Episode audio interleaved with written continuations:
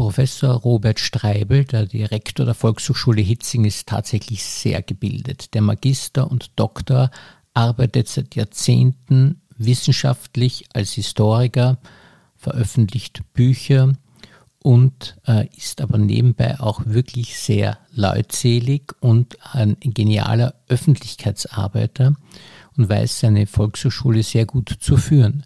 So besucht er nahezu jeden Kurs am Beginn, stellt sich vor und bietet den Kursteilnehmern auch jede Hilfe an, die gewünscht wird. Also ein wirklich sehr interessanter Gast für unseren Bezirkspodcast.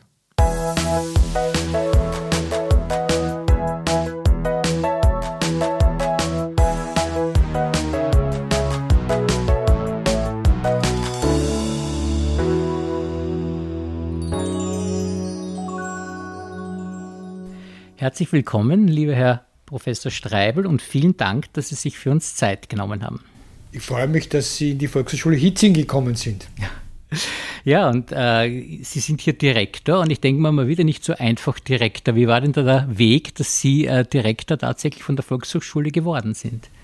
Ich habe äh, als Lehrer studiert, habe als Lehrer äh, mit den Fächern Deutsch und Geschichte nicht viel Chance gehabt und hätte lange Nachmittagsbetreuung machen müssen und habe dann gehört, dass in, der, in Volkshochschulen äh, arbeitslose Lehrer hm, aufgenommen werden bin dann ein sogenannter Zilk-Lehrer gewesen, so haben die, diese Lehrer geheißen. Äh, Zilk war schon lange nicht mehr in der Funktion, aber wir waren immer noch die, als Zilk-Lehrer tituliert. Und äh, das war eine Unterstützung der Erwachsenenbildung, eine Professionalisierung.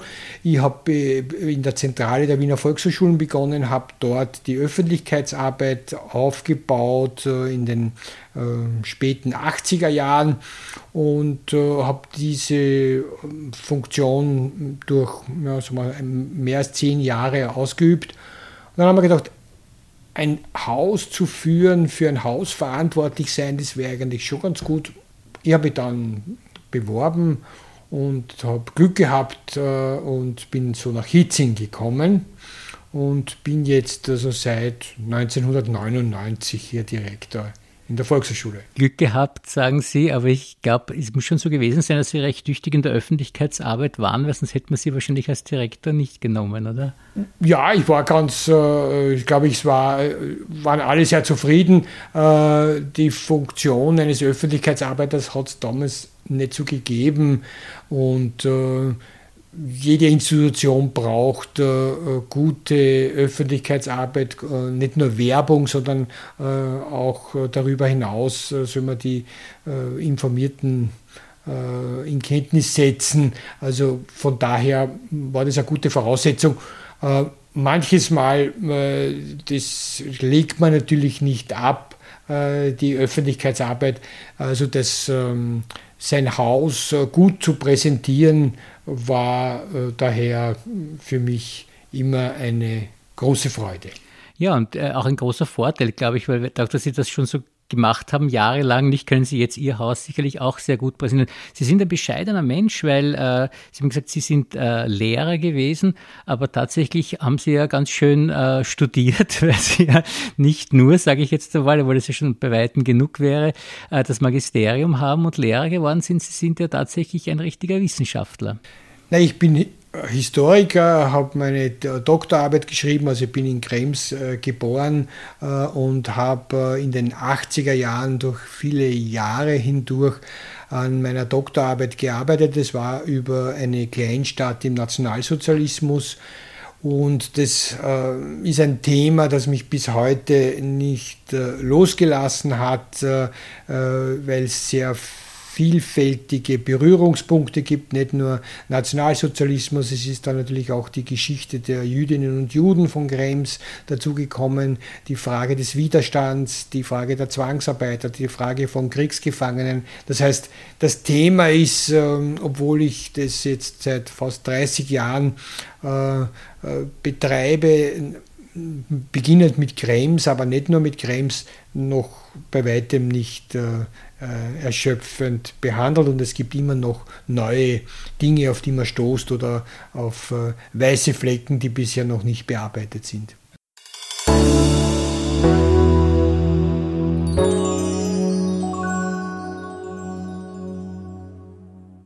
Wenn man jetzt Kurse anbieten will bei Ihnen an der Volkshochschule, hat man es besonders äh, schwer, wenn man jetzt äh, historische Themen behandeln will, weil Sie da ganz genau hinschauen, ob das gut gemacht wird. Nein, das haben Sie nicht. Das Problem ist eher, dass, äh, würde ich sagen, dass die historische Fragen als sie die, das Interesse für, für, für das, was in der Volkshochschule angeboten wird, oft äh, verschoben haben und gar nicht so leicht ist, dass man dafür Publikum findet. Es eh, geht eher zurück, würde ich sagen, weil äh, gerade die historischen Themen jetzt so vielfältig behandelt werden, dass man dann oft nicht äh, äh, an einer Volkshochschule mehr einen Kurs besuchen. Das hat war in der Geschichte sicherlich anders, als eben die Frage der Zeitgeschichte zum Beispiel nicht äh, verschwiegen wurde, da wo es ein, ein Kampffeld, wenn, so will, wenn man so will, war und man sich damit viele nicht auseinandersetzen wollten. Da waren derartige Angebote in den Volkshochschulen sehr gefragt. Jetzt, glaube ich, ist es sehr, äh, auf vielen Kanälen wird das Thema behandelt. Und da ist es dann oft auch für uns als Volkshochschule schwer, hier hm, noch ein Angebot zu legen. Was sind denn die Renner jetzt an der Volkshochschule? Welche Kurse gehen besonders gut momentan? Also traditionell äh, ist, sind es, würde ich sagen, äh, Sprachen und, ähm, und Bewegung. Das sind die zwei äh, Hauptbereiche. Äh, Bereich der Kunst äh, ist auch noch äh, gefragt, aber, aber das sind die, die würde ich sagen, je ein Drittel äh, machen diese beiden Kurse aus und ähm, fragt sich natürlich dann, äh, der Bildungsbegriff der Volkshochschule ist natürlich ein umfassenderer. Äh, wir sind eben nicht nur ein reines Institut, wo du halt deinen Rücken äh, ja. schon, äh, gesund erhalten kannst und, äh, und eine verschiedene Sprachen lernen. Äh, und daher bin ich auch, auch vielleicht dazu übergegangen, dass es dass man Bildung eben nicht nur, dass es nicht nur einen Kurs braucht, um Bildung äh, zu erlangen oder um Angebote zu machen. Äh, also ich glaube, die Frage der, gerade im, im Bereich der politischen Bildung oder wo man sagt, äh, wo jetzt jemand vielleicht keinen Kurs besuchen würde dafür, muss man dafür sorgen, dass diese Themen dann anderwertig angeboten werden. Zum Beispiel mit Ausstellungen. Wir, haben sehr große Werte, habe ich immer darauf gelegt, dass es im Haus viele Ausstellungen gibt, sowohl Kunstausstellungen, aber auch zu historischen Themen, äh, weil äh, viele Leute vielleicht nicht in ein Museum gehen würden, um sich was anzusehen. Äh, aber hier gehen sie in einen Englischkurs und dann sehen sie eine Ausstellung und kriegen dabei was mit. Und äh, wir haben in guten Zeiten, also wenn nicht Corona ist, haben wir so 500 Leute immerhin im, im Haus. Das heißt, das ist dann schon ein, äh, da, wurdelt es schon, wenn man so auf Wienerisch sagt, im Haus. Und dadurch äh, gibt es auch die Möglichkeit, so viele mm, Begegnungen äh, zu haben untereinander, aber auch mit unterschiedlichen Themen.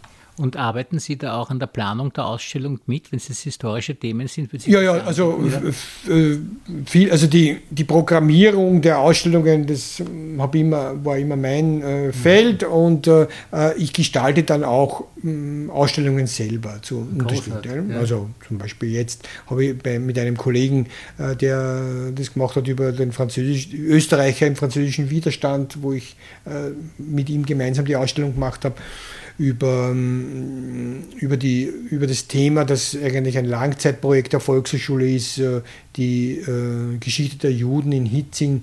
Also hat es sehr viele äh, Angebote gegeben, ähm, wo es klar ist, also da, das wird man wahrscheinlich woanders so nicht erfahren, sondern da muss man in die Volkshochschule gehen.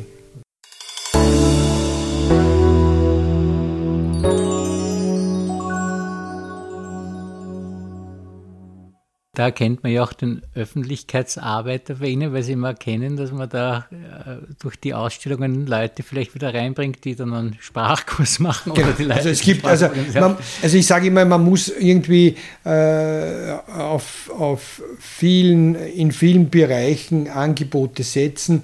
Ich glaube, in den letzten äh, zwei Jahrzehnten oder länger ist es, glaube ich, mit der Volkshochschule ganz gut gelungen, weil wir haben eine Reihe von, von Dingen, die es eben woanders nicht gibt und die mit uns auch verknüpft werden. Zum Beispiel, wir machen seit sechs, sieben Jahren, heuer zum siebten Jahr, die sogenannten Marathonlesung. Marathonlesung, wir lesen Nobelpreis, wir lesen immer im November äh, die aktuelle Nobelpreisträgerin für Literatur oder den aktuellen Nobelpreisträger und das durch 30 Stunden hindurch laden Leute ein, mitzulesen, also von 9 in der Früh am Freitag bis 15 Uhr ähm, Samstag, im darauffolgenden Samstag, das, das sind 30 Stunden.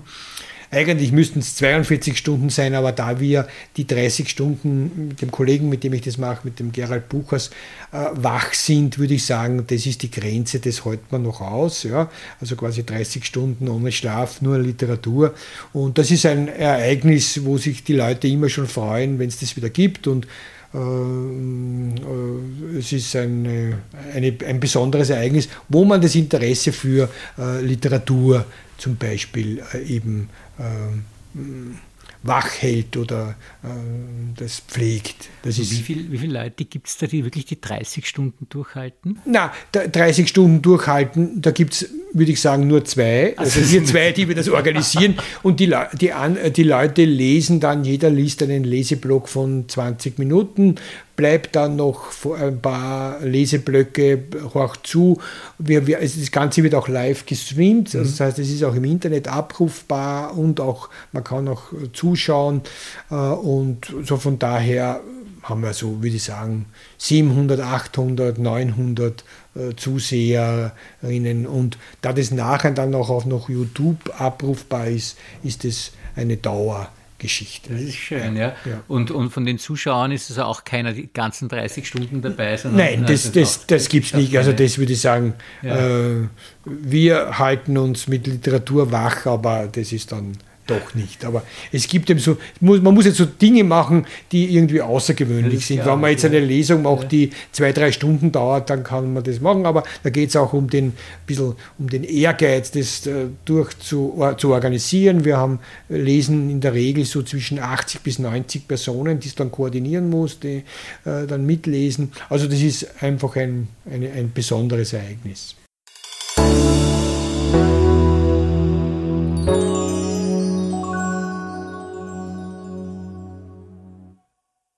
Sie machen noch viele besondere Dinge. Also eines, was mir jetzt auch einfällt, sind die Bienenstöcke, die Sie am Dach äh, der Volkshochschule positioniert haben. Wir hatten äh, durch äh, jetzt sechs Jahre lang äh, Bienen auf dem Dach, haben unseren eigenen Bienenhonig produziert und äh, leider ist unser Imker ganz unerwartet äh, heuer im März gestorben und jetzt haben wir zurzeit keine Bienen und wir, es zahlt sich jetzt auch nicht aus, da unser Haus general saniert wird, wo nicht nur die Bienen, sondern auch wir ausziehen müssen aus der Volkshochschule.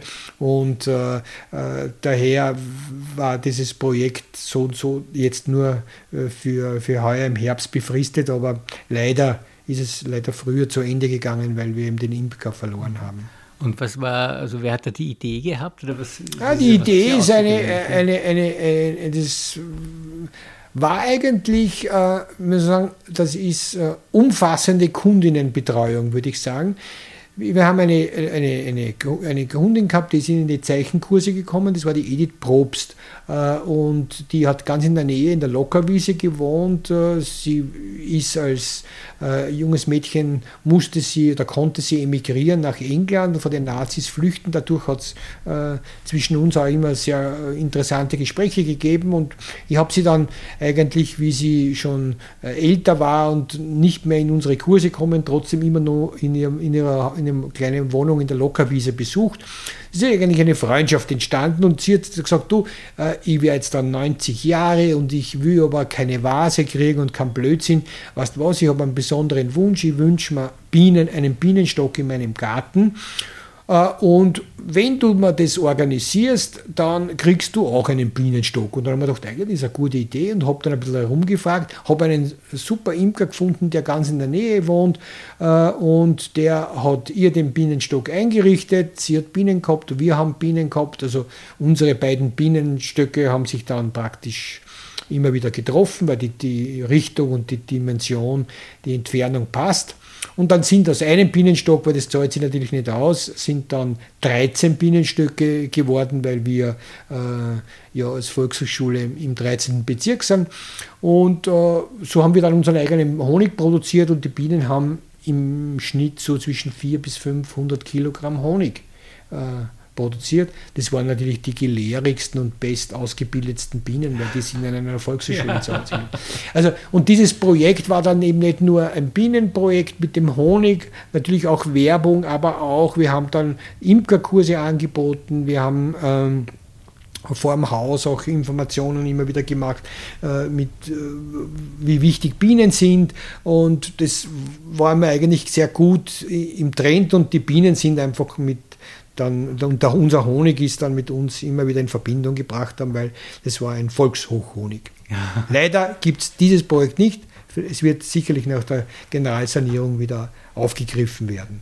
Warum muss diese Generalsanierung eigentlich gemacht werden? Weil so alt ist das Haus ja noch. Ja, das Haus ist 1974 gebaut und das ist äh, für manche äh, Gebäude dann der Zeitpunkt, wo äh, schon einiges ansteht. Also das heißt, wir haben hier keine ordentliche Wärmedämmung. Die Fenster sind alle defekt, sind auch zu groß. Man kann sie teilweise gar nicht mehr, mehr öffnen, weil man sonst Angst haben muss, sie kommen einem entgegen.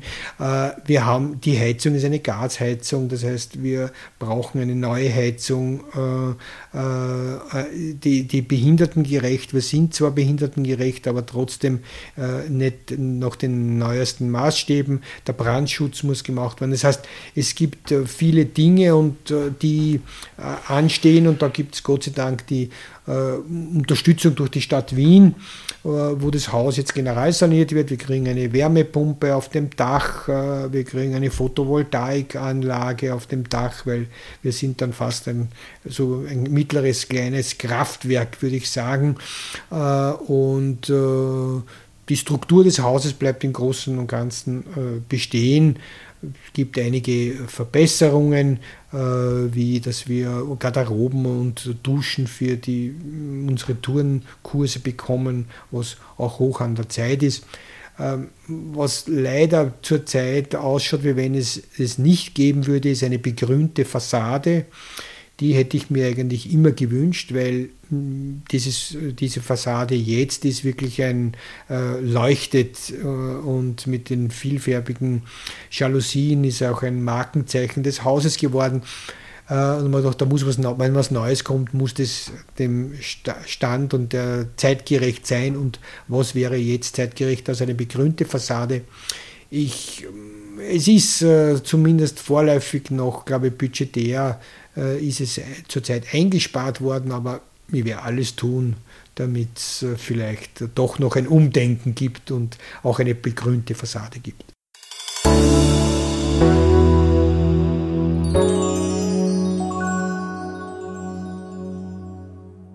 Und Sie sind jetzt schon, wenn ich richtig rechne, 22 Jahre lang äh, Direktor der Ja, ich, ich habe aufgehört zu zählen, ja, aber ja, es wird ungefähr wird, wird passen. wie ja. lange werden Sie es noch machen? Haben Sie da naja, ich werde den Umbau, äh, die, die, die Aussiedlung, das werde ich auf alle Fälle äh, klar noch begleiten.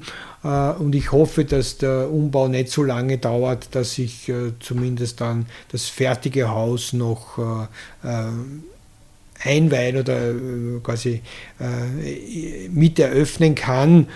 Äh, das ist dann auch ein guter Zeitpunkt, um den, das weiterzugeben und quasi das, das, das neu renovierte Haus mit Leben zu erfüllen, ist dann Aufgabe meiner Nachfolgerin oder meines Nachfolgers. Sie übergeben auf alle Fälle ein bestens renoviertes Haus. Das, das ist, äh, äh, das ist 1A, das glaube ich wird, wird super. Ich freue mich auch sehr auf den Umbau. Manche Leute verstehen das nicht ganz, weil natürlich jeder, ein Umbau ist immer mit vielen Unwägbarkeiten, mit vielen Schwierigkeiten verbunden. Allein das mal ein Ausweichquartier, aber das denke ich mal, ich sehe das eigentlich als große Chance und es ist einfach so, die Leute wollen alle mit der U-Bahn fahren, aber wenn die U-Bahn gebaut hat, ist es einfach zwar ein paar Jahre ein Krampf. Mhm. Das ist einfach so. Aber wenn ich äh, keinen Krampf will, dann würde ich sagen, am Friedhof ist alles ruhig und, ja. äh, und dort will, ja,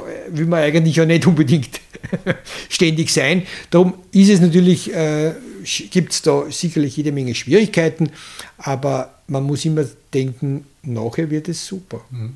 Und wenn Sie an Ihre Pensionierung denken, haben Sie da mehr Wehmut oder denken Sie dann, das wird auch ein schöner Lebensabschnitt, wo ich mich dann anderen Interessen widmen könnte? Ja, schau, ich habe äh, als Historiker habe ich so viele Sachen, die ich noch nicht bearbeitet habe. Das ähm, äh, ist eine, da, da gibt es äh, jede Menge Projekte.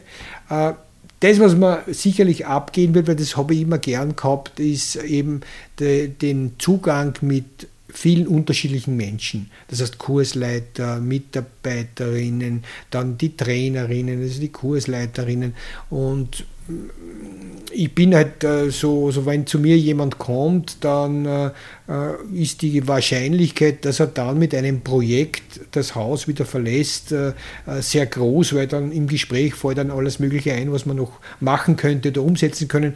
Und ja, das habe ich immer sehr gern gehabt. glaube auch, dass ich da ein bisschen für manche ein bisschen zu schnell oft immer bin, weil wenn ich eine Idee habe, dann will ich die gleich umgesetzt haben und da will ich dann nicht wahnsinnig lang warten. Äh, das hat auch Vor- und Nachteile äh, und äh, man sieht halt schnell einen Effekt, den, glaube ich, sieht man im Haus und ich glaube auch, dass wir sehr geschätzt sind von unseren Kursteilnehmern und Kursteilnehmern und auch darüber hinaus eben. Und wie wird man denn eigentlich Kursleiter bei Ihnen? Da stellen sich da viele Leute vor, da müssen Sie eher auf Leute zugehen, dass Sie wen finden? Wie? Naja, es ist, äh, äh, es, ich würde immer so sagen, äh, es muss natürlich die Qualität stimmen, wobei äh, da unser Vorteil ist, das ändert sich natürlich jetzt auch zunehmend, auch mit Qualitätsmaßstäben, die angelegt werden. Ich habe es immer so gehalten, es für mich braucht jemand keinen formalen Abschluss haben, ja, sondern man muss das man muss jemandem auch eine Chance geben, was auszuprobieren. Und wir haben als Volkshochschule, glaube ich, immer äh, viele Chancen gegeben den Leuten. Also das heißt, sowohl denen, die, die lernen wollen, aber auch denen, die es probieren wollen. Das geht nicht immer ganz gut. Äh, manches Mal mm, passt es halt dann nicht, aber da ist eh die Abstimmung auch mit den Füßen von den Teilnehmern. Und äh, es ist natürlich so, das ist ein heikler Punkt, weil jetzt, wo alles qualitätszertifiziert ist, ja, äh, da muss man zu, zu allem einen Abschluss vorweisen und so weiter. Äh, ich halte das immer ein bisschen lockerer. Ja? Aber also, das heißt jetzt nicht, dass deswegen die Qualität nicht, die Qualität muss trotzdem stimmen, aber manche Leute können Sachen die, und haben halt vielleicht nicht die, die entsprechende Ausbildung. Und daher muss man das auch die, die Chance bieten. Ähm, ja, also das funktioniert ganz, ich finde immer, es funktioniert ganz gut. Äh, es ist auch dieser Weg vielleicht ein bisschen manches Mal unkonventionell. Wenn ich mich nur noch Buchstaben und Gesetz halte und sage, du brauchst jetzt ein fertiges, abgeschlossenes Studium, dann darfst du bei uns unterrichten, ja, dann hätte ich viele Leute nicht bei uns, die sich gut bewährt haben. Mhm. Und, äh, und es kann auch umgekehrt sein, dass viele genau. Studierte nicht so gut unterrichten. Genau, also das, heißt, das heißt, man muss sich auch auf äh, äh, ein gewisses Gefühl entwickeln, natürlich ja. Parameter haben, wo man sagt, das geht oder das geht nicht. Und es gibt auch Richtlinien von Sachen, die wir sicherlich nicht anbieten. Ja? Also äh, der ganze Bereich Esoterik, das ist äh, klar geregelt, das gibt es bei uns äh, als Volkshochschule nicht.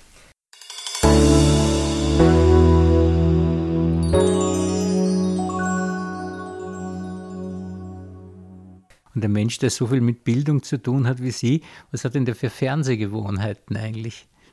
Fernsehgewohnheiten, naja, äh, ich gebe zu, Corona hat es bewirkt, dass ich jetzt äh, Netflix vertraut bin oder vertrauter, was ich eigentlich als, äh, äh, ich habe es lange Zeit irgendwie, so das brauche ich nicht, äh, Aber es hat einen gewissen Vorteil, sowohl jetzt was das äh, fremdsprachige Fernsehen betrifft. Ja, also äh, gibt zu, äh, mir ist die, äh, die Queen in England eigentlich nicht unbedingt äh, äh, mein Hauptthema, aber die Sendung Crown habe ich einfach spannend gefunden, weil es einfach auch zeitgeschichtlich nicht uninteressant ist, wenn wir zur, wieder zur Zeitgeschichte kommen.